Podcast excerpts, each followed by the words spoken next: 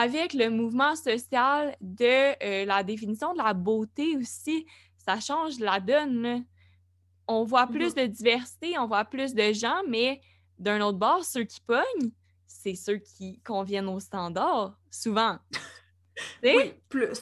on se lance plus, dans oui. un autre débat, là, mais ceux qui Ouais. ceux qu'on voit sur TikTok, là, du Charlie D'Amelio puis du Dixie, là.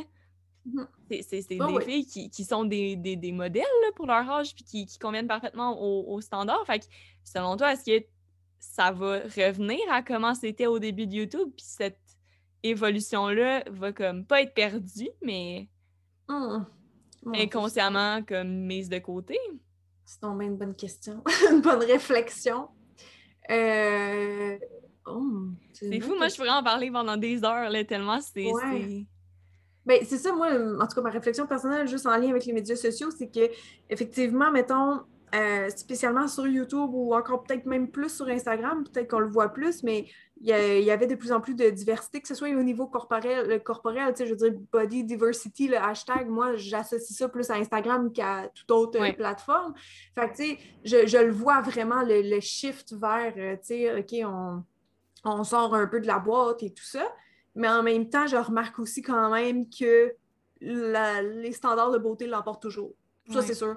C'est sûr, c'est sûr, parce que non, non, il n'y a pas photo. Là, tu compares genre une fille euh, mince en maillot, une fille plus enrobée en maillot. C'est sûr, la fille mince a plus de likes, là, tu sais. Fait que je trouve ça le fun que, comme il y a du mouvement, il y a du changement, mais ça reste que, euh, je pense, les comptes, mettons, body euh, positivity ou diversity, euh, ils rejoignent pas autant de gens, mettons, qu'une autre Mm. influenceur X, là, qui, qui Mm. correspond 100% aux standards de beauté, là.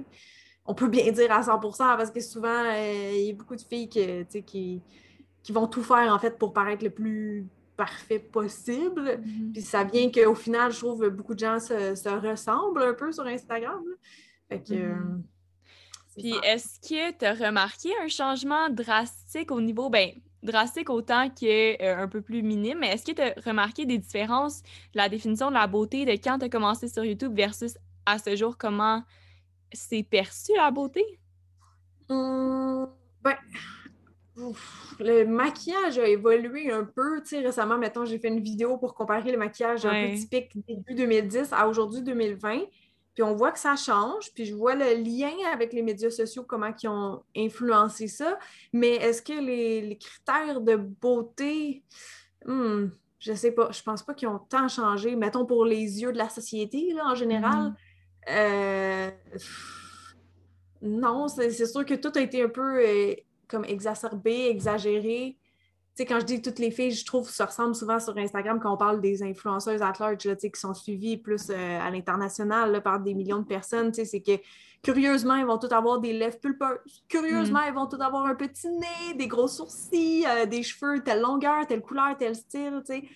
Euh, c'est sûr, si on, on va checker la liste des gens ou des filles les plus suivies sur Instagram, d'après moi, ils vont avoir beaucoup de points en commun. Je suis sûre que, mettons, l'influenceuse la plus suivie sur Instagram en ce moment n'a pas les cheveux mauves. C'est un guess, là, mais je suis sûre, mettons, qu'elle n'a pas les cheveux mauves Oui. ou qu'elle n'a pas les cheveux rasés ou qu'elle n'a pas euh, tu sais, un nez plus euh, proéminent. C'est des guesses que je fais, mais tu sais, c'est ça que je veux dire. Je pense qu'encore la société, c'est. Ouais. Malgré l'avancement qu'on fait, je pense que ça reste que les, les gens plus populaires correspondent euh, aux standards.